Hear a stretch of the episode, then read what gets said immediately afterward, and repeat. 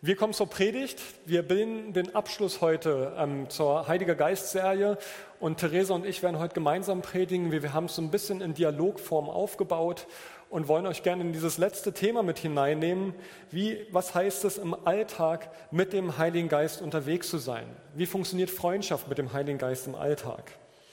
Und äh, von daher umso schöner, dass wir es gemeinsam gestalten können und äh, euch gemeinsam heute einfach ein paar Impulse weitergeben können. Wir möchten es gerne so persönlich und praktisch wie möglich zum Ende halten, dass auch andere Leute zur Sprache kommen, wie sie denn mit dem Heiligen Geist im Alltag leben.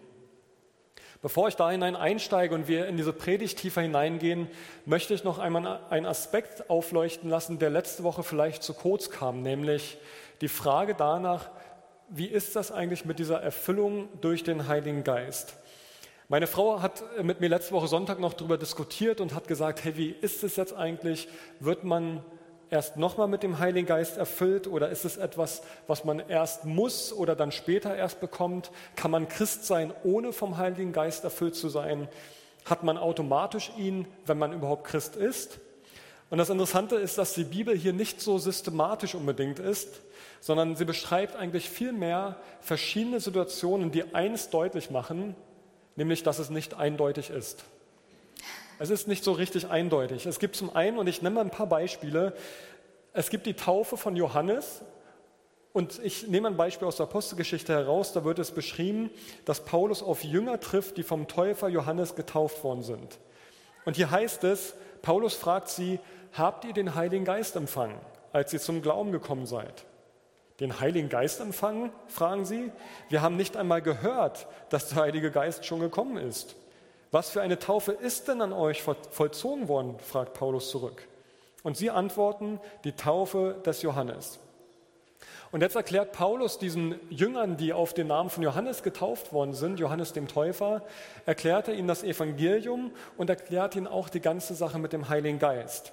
Und dann wird in Vers 6 beschrieben, als Paulus ihnen dann die Hände auflegte, kam der Heilige Geist auf sie herab. Und sie redeten in geistgewirkten Sprachen und machten prophetische Aussagen. Also sie sind Menschen, die Gott lieben, die Gott nachfolgen, die auch diesem Aufruf von Johannes gefolgt sind, kehrt um, denn das Reich Gottes ist nahe. Aber sie haben trotzdem den Heiligen Geist noch nicht in dieser Art und Weise empfangen. Das ist eine Situation. Eine andere Situation, da geht es um Leute in Apostelgeschichte 8, da sind samaritanische Christen, die sind auf den Namen von Jesus Christus getauft worden, aber es heißt hier an der Stelle, denn bis zu diesem Zeitpunkt war der Heilige Geist noch auf keinen einzigen von den samaritanischen Christen herabgekommen. Sie waren nur auf den Namen von Jesus, dem Herrn, getauft. Nach dem Gebet legten Petrus und Johannes ihnen die Hände auf und jetzt bekamen auch sie den Heiligen Geist. Also wieder eine andere Situation, die beschrieben wird, dass Leute auf den Namen Jesus Christus getauft worden waren und anscheinend noch nicht den Heiligen Geist empfangen hatten.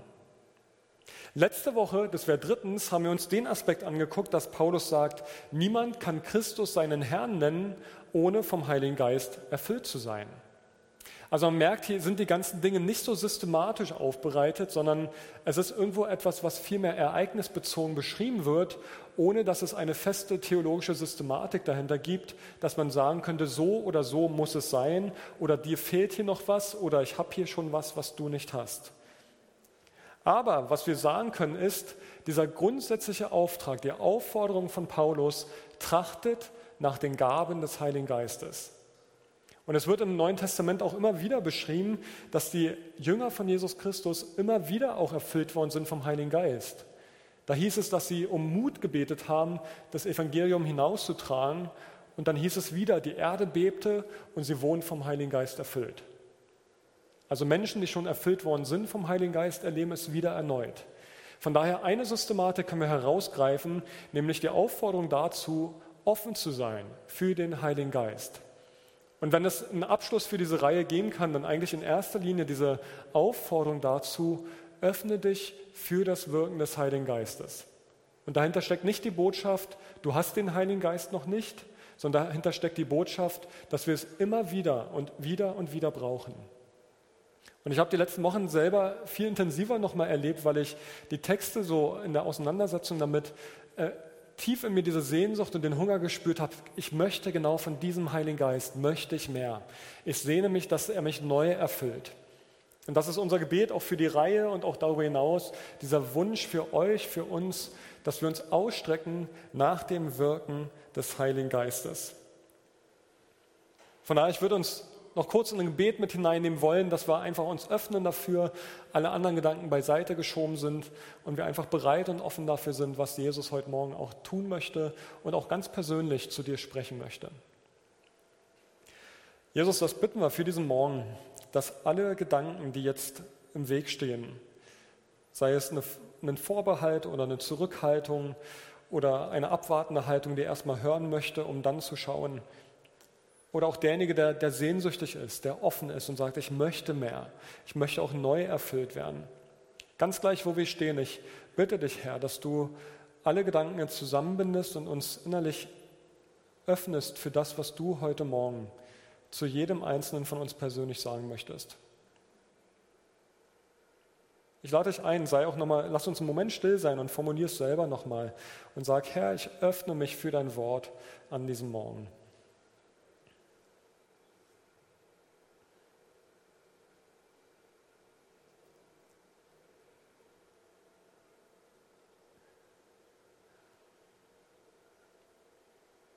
Herr, du hast unser Gebet gehört, die Leute im Livestream oder auch jetzt hier vor Ort. Und wir danken dir, dass du zu uns reden wirst und das gerne tun wirst. Genau, und damit sind wir direkt schon beim Thema mit dem äh, zum Thema Heiliger Geist im Alltag, Tesa. Ich bin gespannt, was du uns zu sagen hast. Achso, sorry, Tesa, intern wird immer Theresa Tesa genannt, wer das noch nicht weiß. Äh, und ich habe eine Woche versucht lang, sie Theresa zu nennen. Danach war ich auch bei Tesa. Genau, wir haben vor zwei Wochen bei dem Thema Wer ist der Heilige Geist herausgearbeitet, dass es um folgenden Grundgedanken geht. Und zwar, Gott ist hier. Er ist da, er ist bei uns, er ist mitten unter uns. Das ist der Grundgedanke. Das heißt, wenn wir uns heute Morgen jetzt anschauen, wie können wir Freundschaft mit dem Heiligen Geist im Alltag leben, geht es vor allem anderen darum, dass, dass wir geschärfte Sinne für etwas bekommen, was schon längst da ist. Das heißt, wir wollen uns heute Morgen anschauen, was kann uns helfen oder was kann uns auch, auch behindern oder blockieren, dass wir wahrnehmen können, dass Gott da ist, dass er hier ist, dass er gegenwärtig ist. Das heißt, wie können wir ein Bewusstsein schaffen, entwickeln, kultivieren, aufrechterhalten, dass sich Gottes Gegenwart immer bewusst ist? Also in gewisser Weise, wie können wir lernen, gegenwartszentriert in unserem Alltag zu leben? Genau, Simon hat schon gesagt, ihr dürft jetzt eure Smartphones und Handys herausholen, ihr im Livestream und ihr hier vor Ort und dann auf slido.com gehen. Wir hatten das schon, glaube zwei, dreimal. Und dann seht ihr hier einen Kenncode, einen PIN, den ihr eingeben dürft. Und dann kommt ihr auf unsere Fragen. Wir haben zwei Fragen vorbereitet, einfach um euch mit reinzunehmen und mal so ein Bild ein Gespür dafür zu bekommen. Genau die erste Frage, wenn ihr drin seid, ist die, glaubst du, dass Gott heute noch spricht? Und nicht, ähm, was denkst du, was richtig ist, sondern was glaubst du? Das ist auch ganz anonym, das heißt, wir können sowieso ganz offen und ehrlich antworten, das kriegt keiner mit. Glaubst du, dass Gott heute noch spricht? Ja oder nein? Und dann wollen wir mal schauen. Bisher sind wir bei 100 Prozent Ja. Genau. Ah ja, vielleicht gibt es auch. Man kann sich auch nicht festlegen. Zu anderen bestimmt. Mhm. Genau. Ja, dürft weiterhin abstimmen, aber wir sehen schon eine Tendenz. Und zwar, dass bisher 100 Prozent glauben, ja, Gott spricht heute noch. Wir wollen diese Frage jetzt ein bisschen zuspitzen und euch ganz konkret fragen, hast du ganz persönlich und ganz konkret erlebt in der letzten Woche, in den letzten sechs bis sieben Tagen, dass Gott zu dir gesprochen hat? Ganz konkret, ganz persönlich in den letzten sechs bis sieben Tagen. Genau, jetzt haben wir auch ein paar Vielleicht-Antworten zur Frage Nummer eins. Bei Frage Nummer zwei schauen wir dann mal, wie da die Tendenz ist. Genau. Frage 2 wird jetzt eingeblendet, taucht jetzt auf, ist aktualisiert und jetzt könnt ihr sehen, hast du erlebt, dass Gott letzte Woche zu dir gesprochen hat? Hier merkt man schon, die Verteilung sieht etwas anders aus. Ja, nein und ja, das könnte Gott gewesen sein. ja. Hier sind wir bei 63 Prozent Ja momentan, 28 Prozent Ja, das könnte Gott gewesen sein, 12 Prozent Nein. Wir warten noch kurz und dann wird es Simon uns bisschen in eine Auswertung mit hineinnehmen. 55 Prozent Ja, 31 Prozent Ja, das könnte Gott gewesen sein, 14 Prozent Nein. Richtig spannende Ergebnisse zu sehen. Das haben jetzt einige schon äh, eingetragen. Und wir sehen den Vergleich zur ersten Antwort, wo sehr viele Leute gesagt haben, ja klar, Gott redet. Aber wenn ich das hier sehe, möchte ich gerade mal feiernd hervorheben, ja, das könnte Gott gewesen sein. Also ich glaube manchmal, und das, das taucht später auch nochmal auf in der Predigt, wir nehmen, glaube ich, oftmals gar nicht wahr, dass Gott zu uns gesprochen hat. Und vielleicht geht es dann so schnell in Vergessenheit zurück, dass wir, dass wir es gar nicht wahrnehmen und dann auch festhalten und sagen, ja, das, das könnte Gott gewesen sein, der da zu mir gesprochen hat.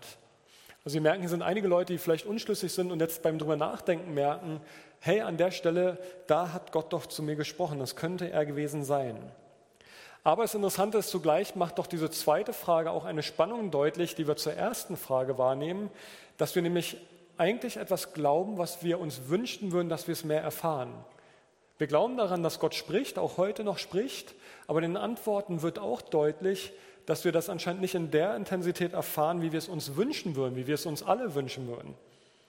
Und die Frage ist natürlich, was macht das mit meiner Beziehung zu Gott, wenn ich etwas glaube, es aber eigentlich nicht erlebe? Da steckt da eine, da steckt eine Spannung drin, mit der ich auf irgendeine Art und Weise umgehen muss. Wir glauben aber dann doch auf vielleicht eine eher unkonkrete Art und Weise. Ich nehme mal ein Beispiel. Ich glaube, dass Gott heilt, aber ja, wenn ich dann konkret bete für jemanden, dann fühle ich mich auf einmal sehr kleingläubig, sehr beschränkt und frage mich, ob Gott mein Gebet hört. Oder ich glaube, dass Gott heilt, aber ich höre das nur entfernt von anderen. Und vielleicht heilt er mich nicht, weil bei mir vielleicht im Leben irgendwas nicht stimmt oder ich erst in Ordnung bringen muss. Oder ich glaube, dass Gott mich versorgt, bis ich tatsächlich mein leeres Konto vor Augen habe und merke, wie komme ich den nächsten Monat noch zurecht? Von was soll ich im nächsten Monat die Rechnung bezahlen? Ich glaube, dass Gott mich liebt, dass er mir vergibt, aber im ganz Konkreten, wo mir die Größe und vielleicht auch die Dramatik meiner eigenen Schuld, meines eigenen Versagens vor Augen steht, fällt es mir schwer, es anzunehmen, zu sagen, ja, Gott vergibt, ja, Gott liebt mich. Also da steckt eine Diskrepanz, eine Spannung da drin, dass wir etwas glauben und wir aber zugleich merken, dass wenn es konkret wird, eine Spannung entsteht, wo wir es vielleicht zu wenig erleben. Und wir haben natürlich jetzt zwei Möglichkeiten. Wir können diese Spannung ignorieren und dieses Unkonkrete offen halten und es irgendwie weg wegdiskutieren. Aber eigentlich im Genau genommen wird mein Glaube an der Stelle diffus, wenn ich mich dieser Spannung nicht stelle. Denn ich bete, aber am besten so unkonkret wie möglich. Ich glaube, aber vielleicht ganz weit gefasst, dass Gott alle Spielmöglichkeiten hat, wie er dann am Ende agieren möchte. Ich bete für Heilung, aber füge gleichzeitig noch mit an, aber nur wenn es dein Wille ist. Wenn es dein Wille ist, dann heile doch.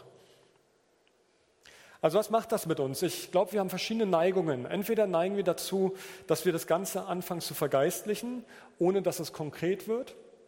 Das heißt, das klingt dann vielleicht immer sehr salbungsvoll, weil wir dann sagen, ja, der Herr wird es richten oder Gott ist groß oder alle Dinge, die uns widerfahren müssen, uns zum Besten dienen. Aber dahinter steckt eigentlich eine Klage oder ein Schmerz, eine Enttäuschung darüber, dass Gott nicht so gehandelt hat oder gar nicht vielleicht gehandelt hat vom Empfinden her. Oder ich fange an, Erfahrungen über das Wort Gottes zu stellen. Das heißt, es ist dann wie so eine Erfahrungstheologie gegenüber einer Verheißungstheologie. Meine Erfahrungstheologie lehrt mich, ich habe das und das erlebt, also kann das ja nicht sein. Ja, das steht zwar so da drin, aber ich habe das in meinem Leben nicht erlebt, also kann das unmöglich möglich sein. Und dann steht meine Erfahrungstheologie über dem, was Gottes Wort mir sagt.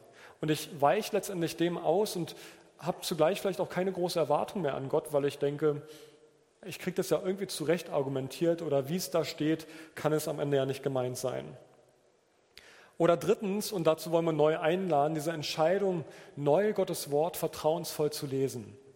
Da stehen Sachen drin, die sind so unmöglich, so, so groß, dass sie letztendlich nur im Glauben ergriffen werden können.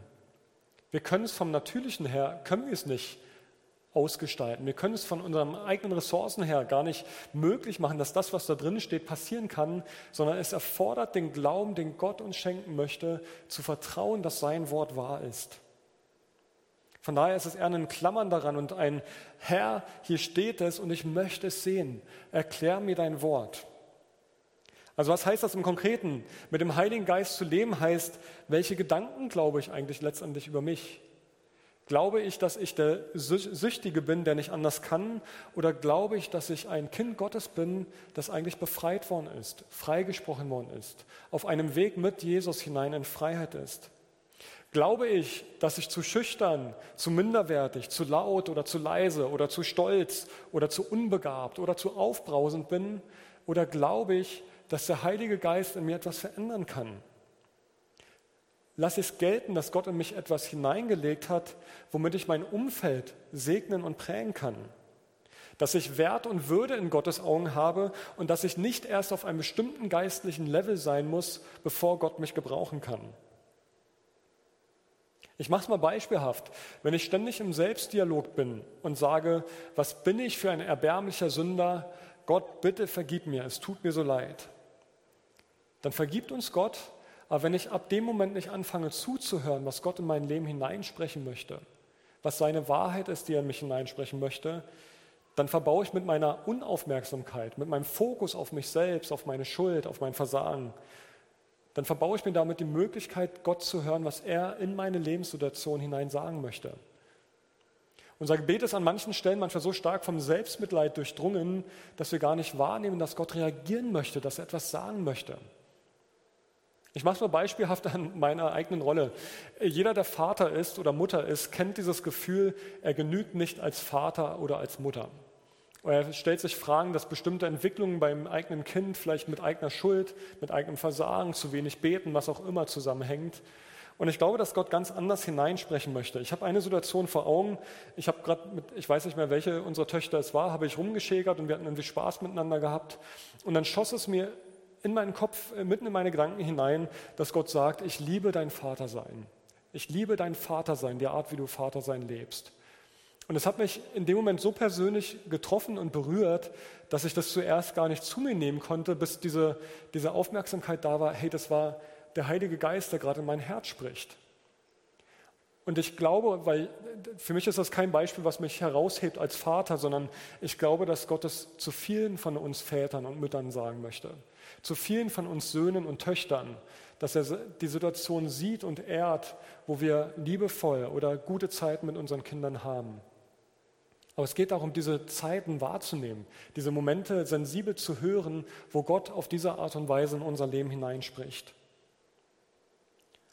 Also nimmst du das zu dir? Hast du die Offenheit dafür, dass Gott etwas in dein Leben hineinspricht, was völlig entgegensetzt dem ist, wie du vielleicht über dich selber denken würdest?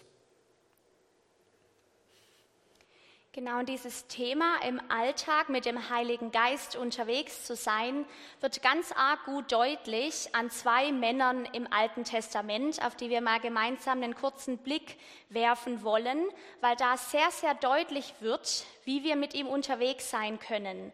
Und zwar sind es die beiden Könige Saul und David. David, Sauls Nachfolger. Und wir wollen uns kurz anschauen, wie sie umgehen mit der Gegenwart Gottes. Das war damals die Bundeslade. Das heißt, die Bundeslade war der Ort, wo Gott gewohnt hat, die Wohnstätte Gottes. Ähm, das war dem israelitischen Volk vorbehalten. Weil sie Gottes Volk sind, war das einzigartig, dass sie so einen Ort haben der Gegenwart Gottes, der Nähe Gottes. Und in 1 Samuel im Kapitel 4 lesen wir, dass diese Bundeslade leider im Krieg gegen ihre Feinde, gegen die Philister verloren gegangen ist. Zwei Kapitel später, Gott sei Dank, nach sechs Monaten kommt diese Bundeslade wieder zurück. Und zwar zuerst nach Beth-Shemesh und dann nach Kirjat Jearim, so heißen die Orte, 15 ähm, Kilometer weg ungefähr von Jerusalem. Und während dieser Zeit wird Saul König.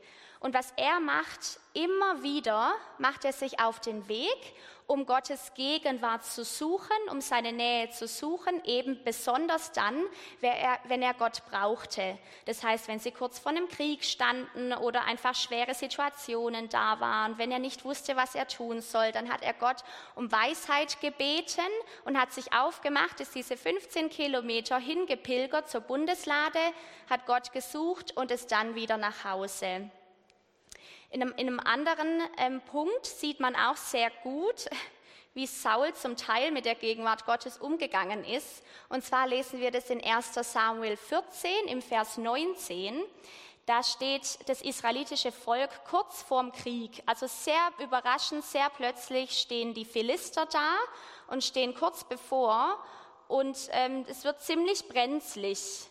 Und Saul sagt, oh Mann, ich würde gerne jetzt zur Bundeslade gehen und den Herrn befragen und ihn, ihn bitten, dass er uns Gelingen schenkt, aber wir haben keine Zeit mehr, den Herrn zu befragen. So steht es da in diesem Vers, weil ja die Philister kurz bevorstehen. Wenn wir jetzt aber einen Blick auf David richten, dann sehen wir ein paar sehr, sehr feine aber ganz arg bedeutungsvolle Unterschiede, wie er mit der Gegenwart Gottes gelebt hat, was für einen Wert und eine Bedeutung er der Gegenwart Gottes gegeben hat. Und zwar als David König wird, ist eines der ersten Sachen, das er macht, ist, dass er seine Elite an wehrfähigen Männern zusammentrommelt, und es sind immerhin über 30.000 Leute, und sagt, Leute, wir müssen die Bundeslade nach Jerusalem holen. Warum Jerusalem? Jerusalem ist das Zentrum von Davids Leben. Es ist das Zentrum seiner Herrschaft, von wo aus er seine Regierungsgeschäfte tut. Und es ist das Zentrum, die Mitte des ganzen israelitischen Volkes. Was David hier sagt, ist, dass er sagt, mir genügt es nicht, ab und zu die Gegenwart Gottes aufzusuchen, in seine Nähe zu kommen, sondern von Anfang an muss die Gegenwart Gottes meine Mitte, mein Zentrum sein. Er, dies, er will diese Bundeslade, die Gegenwart Gottes, es reicht ihm nicht, dass die irgendwo im Nachbarort ist, sondern er sagt, die muss ins Zentrum, weil alles, mein ganzes Leben, alles, was ich tue, all meine Aufgaben, alle Anforderungen, ich schaffe es nicht, wenn nicht die Gegenwart Gottes mein Zentrum ist. Und es war gar nicht so ein leichtes Vorhaben, als er dann losgegangen ist mit, seinen, mit seiner Elite. Dann haben sie zuerst mal dieses Vorhaben für drei Monate unterbrechen müssen, weil da ist ein Mann gestorben, USA hieß der. Dann haben sie es erst mal unterbrochen, dann wurde die Bundeslade den Zwischenstopp eingelegt bei einem Mann und schlussendlich ist sie dann aber nach Jerusalem eingezogen. Und bei dieser ganzen Sache ist so wunderschön und besonders bezeichnend, wie viel Freude David daran hat. Das wird deutlich in einem Vers. In 2 Samuel 6, 14 bis 15 heißt es, unterwegs tanzte er mit ganzer Hingabe vor dem Herrn und seiner Lade her. Er hatte nur einen leinenden Priesterschutz an. So überführten David und die Männer aus ganz Israel die Lade des Herrn unter Jubelgeschrei und dem Schall der Widderhörner nach Jerusalem. Ich will mir das gar nicht vorstellen, was für ein Spektakel das gewesen sein muss, als diese komische Teil da nach Jerusalem zurückkam. Aber wie wunderschön, was für eine Freude David an der Gegenwart Gottes hat, an der Tatsache, dass jetzt endlich die Gegenwart Gottes Einzug erhält in der Mitte, im Zentrum in Jerusalem, da wo sie für ihn hingehört. Und David befindet sich auch immer wieder in ähnlichen Situationen, wie Saul das damals getan hatte. Wir lesen zum Beispiel in 1. Chronik 14, in den Versen 8 bis 17, wie auch da die Philister kurz bevorstehen. Das heißt, es wird wirklich wieder sehr, sehr brenzlig. Eigentlich müsste er jetzt seine Leute wehrfähig, kriegsfähig machen, aber es macht David nicht. David sucht die Nähe und Gegenwart Gottes Und die einzige Frage, die er stellt, Herr, sollen wir gegen die Philister hinaufziehen? Wahnsinn. Anstatt zu denken, aber wir müssten doch. Was für eine Drucksituation auch, wenn da auf einmal die Feinde davor stehen. Wir müssen doch handeln. Und David hat die ganze Verantwortung für das Ding als König.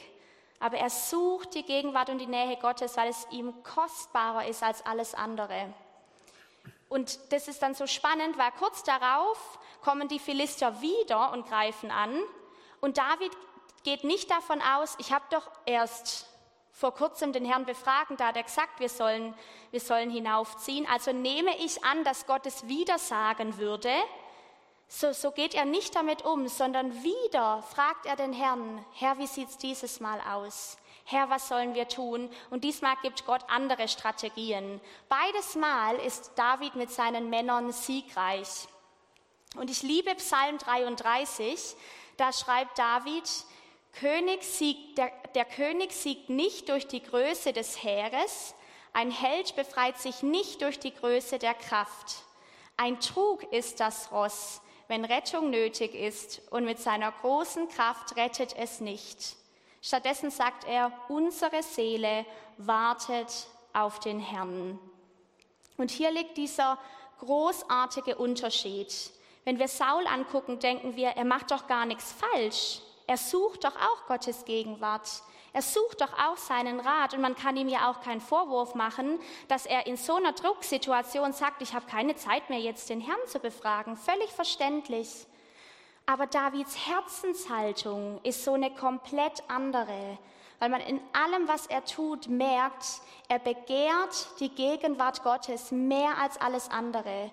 Für, sie hat, für ihn hat sie oberste Priorität und er weiß, er sagt es auch, ein Trug ist das Ross, ein Trug sind alle unsere Fähigkeiten, alles, was wir wissen, was wir uns angeeignet haben, all unsere eigene Kraft und Stärke. Ein Trug ist es, weil im Endeffekt weiß ich zu 100 Prozent in jedem Moment bin ich abhängig von meinem Gott und König und dass er handelt und dass er Gelingen schenkt. Die Frage ist nicht, ist Gott hier? Die Frage ist, wie sehr wollen wir von ihm abhängig sein? Wie sehr begehren wir seine Gegenwart? Nicht nur ab und zu in bestimmten Situationen, in bestimmten Bereichen oder wenn wir in Schwierigkeiten und Herausforderungen sind, brauchen wir den Herrn, sondern in jedem Moment, in all unseren Aspekten, für unser ganzes Leben. Und wie sieht es mit dir aus? Wie sieht es mit uns aus? Auch mit uns als Gemeinde? Wie sehr begehren wir seine Gegenwart?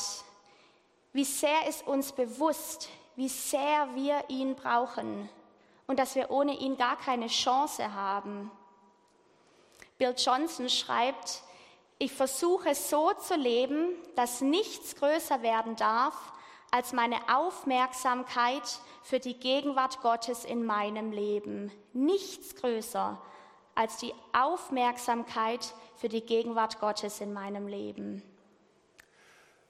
Und vielleicht geht es dir ähnlich wie ein Saul, der 15 Kilometer die Bundeslade draußen hat vor Ort und selber entscheiden kann, wann geht er zu Gott, wann sucht er seine Gegenwart. Und die Einladung oder die, die Art, wie David uns ein Beispiel gibt, ist diese Art, dass er sagt, ich hole mir die Bundeslade, die Gegenwart Gottes, mitten ins Zentrum hinein. Wir haben etwas vorbereitet. Diesmal kochen wir nicht, wir backen auch nicht. Ich habe hier zwei Handschuhe und um das mal zu verdeutlichen und auch deutlich zu machen, stell dir mal vor, du bist so ein Handschuh. Ja, dieser Handschuh, der hat aus sich heraus keine Stabilität, da kann man nicht viel mit anfangen, sondern der ist halt einfach der ist lapprig und der, der fällt zu Boden, da kannst du machen, was du willst, da kannst du auch nichts brechen. Aber jetzt stell dir mal vor, du bist so ein Handschuh. Und Gott ist diese Hand, die in diesen Handschuh kommt. Und auf einmal entsteht diese Dynamik, wo du merkst, hey, da ist Kraft da. Da ist jemand, der dich lenkt und leitet. Da ist jemand da, der weiß, wann die Hand zur Vergebung gereicht werden muss oder zum Gruß oder wie auch immer. Da ist klar, ob die Hand ausgestreckt werden muss, weil Vergebungsbereitschaft notwendig ist, wann es dran ist zu kämpfen. Aber da ist jemand, der lenkt und leitet dich. Du bist nicht auf dich selbst gestellt und überlegst selber, ja, wie kann ich jetzt gottgerecht leben, sondern vom Heiligen Geist erfüllt zu sein, meint letztendlich, hineinzuwachsen und vielleicht wirklich diese Betonung auf dieses Wachsen hineinzuwachsen, da hinein, dass Gott derjenige ist, der dich lenkt und leitet, dass der Heilige Geist Raum bekommt in deinem Leben. Und deshalb ist es Prozess, es ist etwas, was beginnen darf. Und manche erleben das als einen sehr intensiven Moment, wo sie erleben, der Heilige Geist tritt in ihr Leben dazu. Andere erleben das eher prozessartig.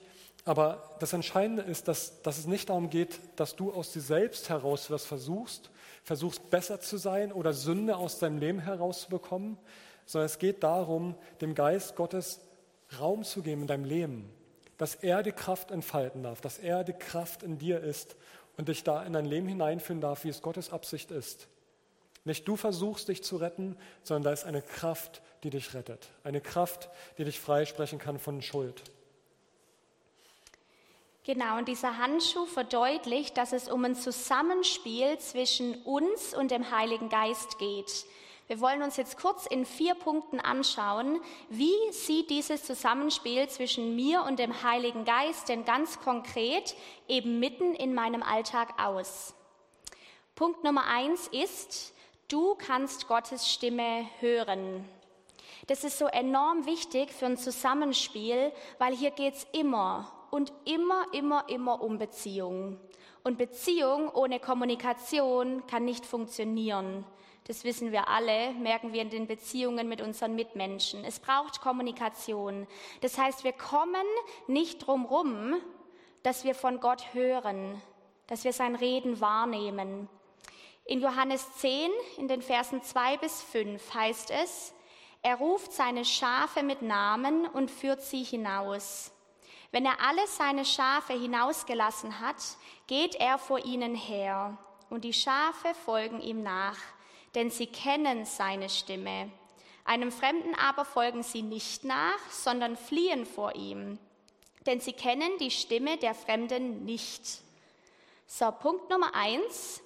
Wir lesen hier nichts von die begabten Schafe, die prophetischen Schafe, die besonders heiligen Schafe, die Schafe, die alles richtig machen, die besonders gut beten, die Schafe, denen ihre Ehen super funktionieren, die Schafe hören Gottes Stimme.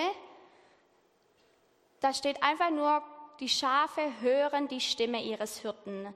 Und wenn wir Jesus angenommen haben, dann sind wir sein Schaf. Jeder von uns, jeder von uns kann Gottes Stimme hören und tut es auch. Aber was in diesen Versen so wunderschön deutlich wird, ist, dass dieses Gottes Stimme hören, Gottes Reden wahrnehmen, zutiefst etwas damit zu tun hat, ihn zu kennen. Es heißt hier immer wieder, auf einen Fremden hören sie nicht. Die Stimme eines Fremden ist ihnen, ist ihnen einfach fremd, unbekannt. Das heißt, je mehr wir Gott kennenlernen, ihn und sein Wesen, desto leichter fällt es uns, seine Stimme zu hören, weil sie uns vertraut ist. Da, wo ich in Rot am See war, ähm, in meiner vorherigen Gemeinde, da haben ein paar Mädels, mit denen ich sehr eng unterwegs war in der Jugend, die haben mich, die haben, jeden Sonntag haben sie gelacht und immer gesagt, Tessa, dich hört man, bevor man dich sieht. In einem Raum, Gottesdienstraum komplett voll, richtig laut und ich meine, ich habe ein lautes Organ, ich habe eine laute Stimme, aber was, was da so arg deutlich wird, ist auch, meine Stimme war ihnen vertraut. Die mich herausgehört in einem Raum, wo es richtig laut war, mit richtig vielen Stimmen, einfach weil, sie, weil wir so viel Zeit miteinander verbracht haben. Und genauso ist es auch mit Gott und uns. Je mehr wir ihn kennen, desto vertrauter wird mir seine Stimme, desto einfacher wird es für mich, diese Stimme herauszuhören, weil Gott redet. Er redet wirklich, nicht nur zu ein paar Auserwählten, sondern zu jedem von uns. Und es ist unbedingt notwendig, dass wir dieses Reden wahrnehmen, weil seine Worte sind Leben. Es gibt einen Vers in Hiob, ist im Kapitel 33 im Vers 14, da heißt es ganz deutlich, Gott spricht immer wieder auf die eine oder andere Weise, nur wir Menschen hören nicht darauf. Gottes Stimme zu hören ist zutiefst einfach ein Weg, ein Training, seine Stimme besser kennenzulernen, das einzuüben. Ich mache das heute noch so, dass ich jeden Tag mich hinsetze, nur ein weißes Blatt Papier nehme und obendrauf schreibe, Heiliger Geist, was möchtest du mir sagen? Oder Heiliger Geist, wie siehst du mich? Ich kann einmal schon über zehn Jahre und ich merke, mir hilft es so sehr, dass ich lerne, Gottes Stimme zu hören. Und jedes Mal, manchmal ist es ein Satz, manchmal sind es zwei DIN A4 Seiten, weil er, weil er es liebt, zu uns zu reden, weil er uns doch liebt, weil er dich doch liebt. Und es ist auch so schön, Gott spricht tatsächlich, wie es hier heißt, auf die eine oder andere Weise. Er spricht so vielfältig. Das kann durch seine Schöpfung, durch die Natur sein. Er spricht durch sein Wort. Er spricht durch andere Menschen. Er spricht direkt zu dir in einer leisen, stillen Stimme vielleicht, aber auch hörbar und laut mit Bildern oder Eindrücken, auch in deinen Gedanken und Gefühlen. Es ist so vielfältig und wir dürfen das entdecken und es macht so viel Spaß, da ist so viel Freude da drin, das mehr und mehr auszupacken und zu entdecken, weil das für jeden von uns da ist. Genau, also Punkt 1, meine Schafe hören meine Stimme. Punkt 2 wäre, in vorbereiteten Werken zu wandeln. Wir haben vor zwei Wochen uns schon den Vers aus Epheser 2, Vers 10 angeschaut, wo es heißt, Gott hat alles, was wir tun sollen, vorbereitet an uns ist es nun, das Vorbereitete auszuführen. Also da ist schon etwas gebahnt und vorbereitet, etwas, was es, wie Tesa gerade beschrieben hat, was, was gehört werden möchte oder was hineingegangen werden möchte. Zugleich gibt es auch vielleicht manchmal viel natürlicher, dass wir mitten im Alltag merken, hey, hier waren Dinge, hier sind Dinge zusammengekommen, die waren wie von Gott vorbereitet. Manchmal haben wir es ja im Sprachgebrauch schon drin. Es braucht also nicht immer dieses stetige, oh, habe ich jetzt gehört oder nicht gehört, sondern es gibt auch eine gewisse Natürlichkeit, wo wir im Gehen merken, hier sind Dinge von Gott vorbereitet. Ich habe selber öfter den Effekt, dass wenn ich innerlich Gott frage und mir hilft es selber persönlich Sachen aufzuschreiben, mache ich nicht ganz so regelmäßig wie du anscheinend, ähm, aber ich habe den Effekt, wenn ich Sachen aufschreibe für mich und als Frage formuliere, ich ganz oft in dem Moment, wo ich die Frage aufschreibe, dieses Empfinden habe, wie diese leise Stimme anfängt in mir zu reden und anfängt zu mir, mir zu antworten. Vielleicht nicht auf die Art und Weise, wie ich es gern hätte, aber auf einmal entstehen Gedanken, wo ich merke, da spiegelt sich für mich so oft auch Reden Gottes wieder. Ich habe meine eigene Berufung äh, zum Pastoren und zum Theologiestudium als etwas erlebt, wo ich im Rückblick, da war ich, ich weiß gar nicht, 17, 18, habe ich meine Tagebucheinträge rückwärts gelesen, also nicht rückwärts, sondern ich habe mal zurückgelesen, was ich wäre auch eine Kunst, äh, habe ich mal zurückgelesen, was ich aufgeschrieben habe und da ist so deutlich geworden, was da für ein roter Faden drin war und auf einmal war das für mich wie so ein Reden Gottes über die Jahre hinweg, was immer wieder zugespitzt war auf dieses Thema Theologie. Oder was, was mir persönlich hilft, ist, dass ich morgens mich hinsetze, meine To-Dos aufschreibe und das mit Gott manchmal durchgehe und frage, hey Gott, was sind die Dinge, die jetzt dringend und wichtig sind? Also so in den kleinen Alltagsdetails werden plötzlich Dinge dringlicher, die vorher vielleicht weniger dringlich waren. Und zugleich möchte ich aber nochmal auch wirklich das betonen, dieses ganz Natürliche, dieses einfach in den Tag hineingehen, in dieser offenen Haltung, dieses Jesus, du wohnst in mir, du bist bei mir und ich darf darauf vertrauen, dass du zu mir sprichst. Und bitte lass mich in den Momenten hörbereit sein, lass mich wachsam sein, wenn du anfängst, zu mir zu sprechen. Vielleicht hilft es dir als ein ganz praktisches Beispiel, wenn du morgens vorm Spiegel stehst und einfach Gott fragst, hey Gott, gibt es ein vorbereitetes Werk, das ich heute tun kann? Und dann sei mal offen dafür und horch mal hin, was kommt an Gedanken. Vielleicht ist es ein Anruf, vielleicht ist es eine Person, die dir vor Augen steht, für die du gerade beten sollst vielleicht eine Handlung, etwas, was du tun sollst, Aufforderung zur Versöhnung. Aber einfach diese Frage morgen stellen, Jesus, gibt es ein vorbereitetes Werk, in das ich heute hineintreten soll? Punkt Nummer drei. Der Heilige Geist prägt durch dich Atmosphäre. In 1. Johannes 4, Vers 4 heißt es, Kinder, ihr seid von Gott und habt jene überwunden, denn der in euch ist, ist größer als der, der in der Welt ist. Wenn wir Christus annehmen im neuen Bund, dann werden wir selber der Tempel des Heiligen Geistes. Das heißt, da wo es vorher die Bundeslade gab, werden wir selber jetzt die Wohnstätte, der Wohnort Gottes. Er lebt mit seiner ganzen Fülle in dir. Das heißt, wir sind kontinuierlich mit einer Kraft ausgestattet, die größer und mächtiger ist als alles, was uns hier in dieser Welt begegnet. Der allmächtige Gott mit seiner ganzen Kraft und Stärke lebt in uns. Das, wenn nicht alles verändert, dann weiß ich auch nicht. Schon von Anfang an waren wir als Gottes Ebenbilder dazu bestimmt, zu herrschen, Verantwortung, Autorität zu nehmen, die uns der Herr verleiht. In Psalm 115, Vers 16 heißt es, Der Himmel ist der Himmel des Herrn, die Erde aber hat er den Menschenkindern gegeben. Das ist so schön, was für ein Vertrauen Gott da hat, dass er sagt, ich gebe euch das. In 1. Mose 1, ganz am Anfang der Schöpfungsgeschichte, in 28b bis 29, da gibt uns Gott einen Auftrag, und zwar, füllt die ganze Erde und nehmt sie in Besitz. Ich setze euch über die Fische im Meer, die Vögel in der Luft und alle Tiere, die auf der Erde leben, und vertraue sie eurer Fürsorge an. Gott vertraut uns hier was an. Er, vertraut, er gibt uns Verwalterschaft in unsere Hände. Dann kommt der Sündenfall und, und, und, und uns wird da was geraubt. Aber Jesus kommt und stellt es wieder her in diesem Sendungsbefehl von Matthäus 28, 18 bis 19 sagt Jesus ja, mir ist alle Macht gegeben im Himmel und auf Erden, geht nun hin. Mit anderen Worten, was Jesus da sagt, ist, es ist alles wieder da. Nehmt es und gewinnt die Menschheit zurück. Da ist eine Autorität und eine Vollmacht in dir, die, die über alles hinausgeht, was wir hier in dieser Welt sehen und erleben müssen. Gott selber lebt in uns. Und Gott hätte den Teufel mit nur einem Wort besiegen können. Aber er hat sich dazu entschlossen, die Finsternis zu besiegen mit einer durch ihn bevollmächtigte Instanz.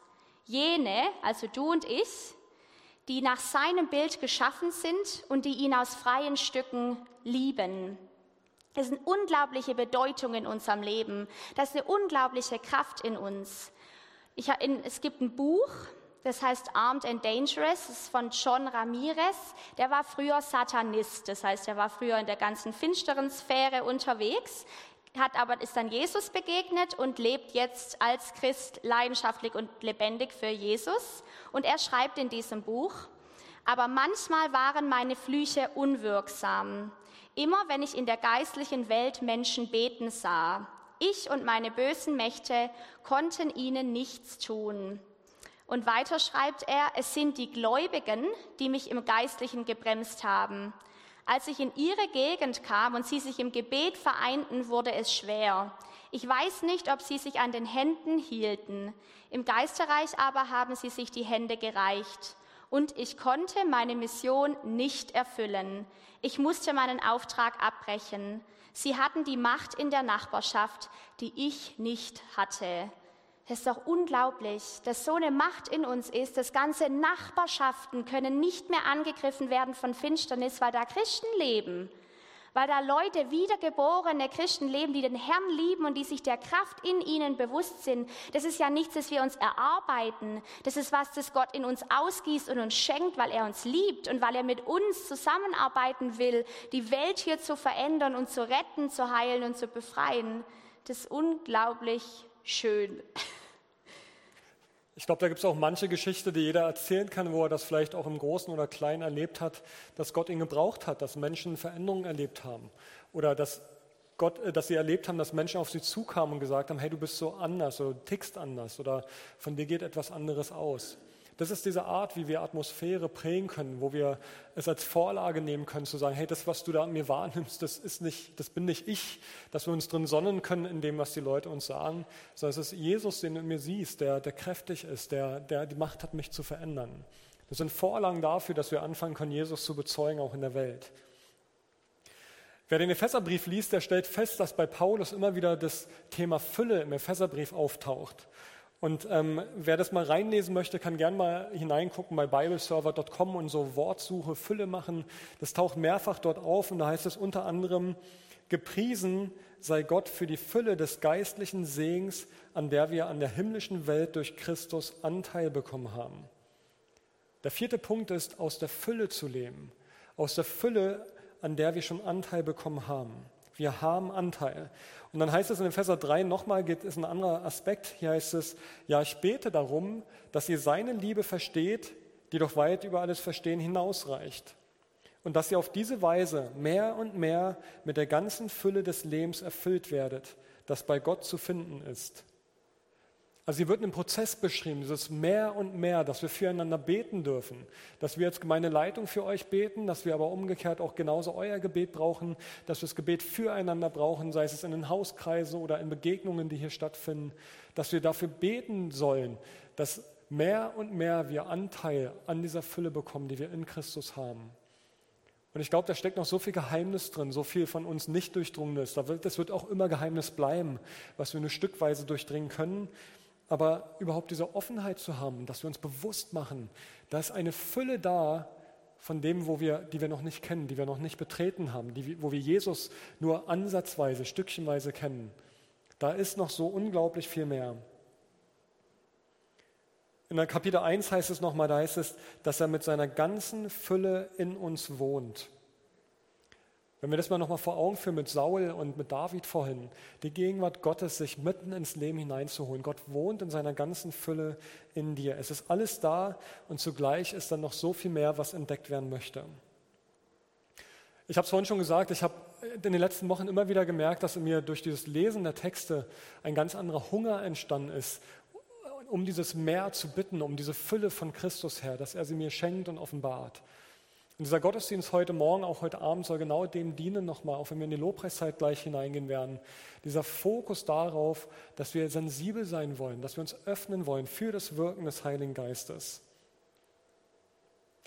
Ich möchte aber, bevor wir da hineingehen, nochmal drei Punkte herausheben. Was sind denn die Lügen, die wir eigentlich glauben, die uns daran hindern, dass der Heilige Geist mehr Raum in uns bekommt?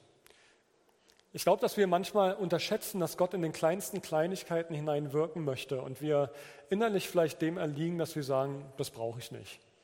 Also sei es beim Spülen oder beim Arbeiten, bei den alltäglichen Gängen, die ich mache, Konflikte oder was auch immer, oder im Urlaub, wo brauche ich da schon den Heiligen Geist?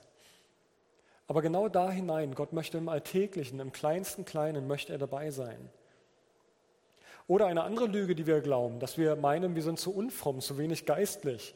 Da steht der Unglaube vor Augen, dieser Kleinglaube, dass wir denken, wir sind nicht richtig, wir sind nicht geistlich genug oder uns fehlt Anteil an einem besseren Leben oder was auch immer oder meine Geschichte hindert mich, ganz gleich. Das stimmt nicht. Du bist Kind Gottes in dem Moment, wo du dich für Gott entschieden hast. Oder der Aspekt, wir sagen, ich habe keine Zeit. Die Wahrheit ist, du hast. Punkt. Also allein wenn wir nur mal den Stecker beim Fernseher ziehen oder Netflix ausschalten oder was auch immer, ich kenne all die Ausreden selber, von daher brauchen wir uns nichts vormachen, ähm, aber all die Ausreden, die wir haben, dass wir sagen, wir haben keine Zeit, da steckt in erster Linie die Rechtfertigung, Rechtfertigung dahinter, dass wir sagen, ich brauche jetzt mal Zerstreuung. Und im Wort Zerstreuung steckt eigentlich schon die Absurdität drin. Ich will mich zerstreuen in viele Richtungen, statt zu fokussieren. Oder ich will mal chillen oder entspannen oder was auch immer. Und ich glaube, das ist egal, welche Generation. Für die einen ist es der Fernseher, für die andere ist es Netflix, ganz gleich. Oder andere, vielleicht auch sinnlose Hobbys, die viel Zeit vergeuden.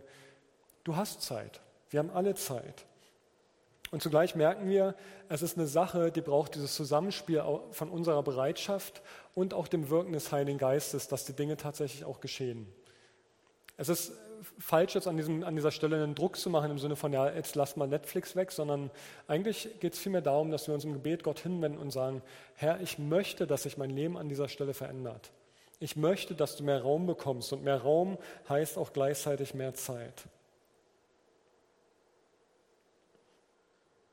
Wir wollen jetzt mal drauf schauen. Wir haben was vorbereitet. Im Blick auf Videos, Tesa, was hast du da Gutes mitgebracht für uns?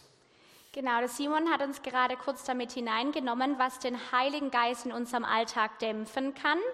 Viel wichtiger ist es doch aber, dass wir uns anschauen, was hilft uns, uns der Gegenwart Gottes in unserem Alltag mittendrin in all dem Chaos bewusst zu sein. Und weil wir Gemeinde sind, ähm, haben wir natürlich auch ein paar Leute aus der Gemeinde gefragt, was denn ihnen hilft, ganz praktisch, kurz und knapp, ganz konkret, was hilft dir, dir der Gegenwart Gottes bewusst zu sein? Weil wir würden euch jetzt gerne einen Zehn-Punkte-Plan liefern, zehn Punkte und dann die befolgt ihr und dann kommen wir da an, wo wir rauskommen wollen. Aber so läuft es nicht, weil es ist Beziehung. Es ist ein Miteinander und voneinander lernen. Und deshalb kommt jetzt ein kurzer Videoclip.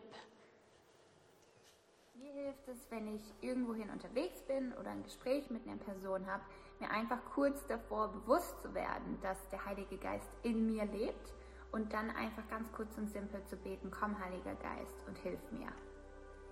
Mir hilft es, mich auf meinen Atem zu konzentrieren, wenn ich mein Bewusstsein wieder auf Gottes Gegenwart lenken möchte. Mir hilft es und es begeistert mich, wenn ich beim Autofahren oder auf einem Parkplatz mit ihm ins Gespräch komme. Mir hilft es über den Tag verteilt, immer wieder bewusst den Namen Jesus anzurufen und mit dem Sprachengebet mich auf die Gegenwart des Heiligen Geistes auszurichten. Mir hilft einfach rauszugehen, eine Runde laufen zu gehen, den Kopf frei zu kriegen und mich dabei nicht ablenken zu lassen. Mir hilft es, wenn ich alleine laufe, dass ich meine Rolle mit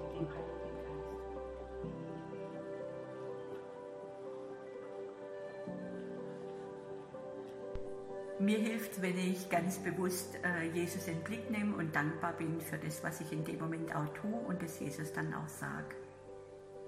Mir hilft, mich morgens nach dem Aufwachen oder abends vor dem Schlafengehen und immer wieder untertags auf Gott auszurichten und ihm mit liebenden Worten des Lobpreises, der Dankbarkeit und der Anbetung, gesprochen oder gesungen, laut oder leise, auszudrücken, wer er und wie er ist und wer ich durch seine Liebe und Gnade bin. Mir hilft auf die Stelle Lobpreismusik anzumachen oder wenn ich mehr Zeit habe, auch selbst ans Klavier zu sitzen und Lobpreis zu machen. Mir hilft es, zwischendurch immer wieder ein kurzes Zwiegespräch mit Gott zu halten. Ja, und mir hilft es, morgens nach dem Aufwachen zusammen mit Susanne zu beten und den ganzen Tag immer Gottes Herrschaft zu sprechen. Wenn ich im Büro einen kräftigen Schluck Wasser nehme, dann denke ich daran, dass Jesus mir lebendiges Wasser gibt. Mir hilft es, meine Losung und meine Bibel zu nehmen und darin Perspektive, Ermutigung und Korrektur zu erfahren. Darin erlebe ich oft Gottes Gegenwart. Mir hilft im Alltag äh, morgens nach dem gemeinsamen Frühstück und Kaffee trinken, gemeinsam die Losung zusammenzulesen, äh, sich auszurichten ganz neu, um den Tag ganz vor Gott zu bringen. Mir hilft es, ähm, wenn ich ins Auto steige, dass ich dann äh, fast automatisch schon anfange zu beten. Also wenn ich allein im Auto bin und die Zeit und die Fahrt einfach dazu nutze, mich auf Gott auszurichten. Mir hilft es, wenn ich mit dem Bus oder mit dem Fahrrad irgendwo hinfahre, mir wirklich einfach ganz bewusst Zeit für Jesus zu nehmen. Und das kann dann heißen, dass ich ähm, Lobpreismusik anhöre oder einfach im Gebet bin. Cool, richtig gut. Ich finde es voll inspirierend. Ich habe das Video selbst gerade das erste Mal gesehen. Äh, von daher richtig stark, das einfach zu sehen, wie unterschiedlich Leute Jesus hören, wahrnehmen, sich auf ihn ausrichten können. Tesa, wie läuft es bei dir ab? Wie machst du das?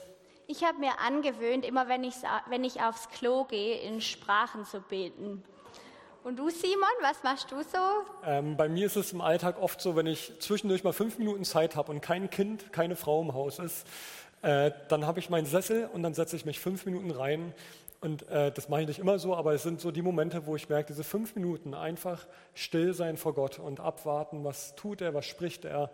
Manchmal ist es einfach nur eine beiderseitige Stille und ein Wissen darum, wir sind beide da. Das ist so meine Art, äh, mich da auszurichten. Wir wollen jetzt übergehen hinein in eine Anbetungszeit. Wir laden euch ein, aufzustehen, dass wir uns aufrichten, einfach Gott zur Ehre. Wir wollen ihm singen, uns ihm, uns ihm hinhalten. Und ich lade uns bewusst nochmal ein, streck dich aus. Und wenn du schon ein paar Mal getan hast und immer wieder getan hast, mach es erneut, halte dich Gott hin und erwarte, dass Gott durch die Lobpreiszeit zu dir spricht. Wir haben euch jetzt gerade ziemlich viel Input gegeben, wir haben euch etwas erschlagen vielleicht auch. Aber ich lade euch ein, lasst uns aufstehen, lasst uns aktiv werden, lasst uns aufstehen hin zur Ehre Gottes. Genau, und links und rechts gibt es jeweils ein Gebetsteam. Ihr dürft gerne auch während der Lobpreiszeit die Zeit nutzen und nochmal mit den Betern zusammen Sachen festzumachen, wo ihr gemerkt habt, da hat Gott vielleicht eine Sache angesprochen oder ihr, ihr wollt euch mehr nach Gottes Gegenwart sehnen oder ihr wollt mehr noch mit ihm interagieren, dass er Zentrum ist und so weiter. Dann nutzt es sehr, sehr gerne. Da stehen Leute bereit, die euch gerne dienen und mit euch beten.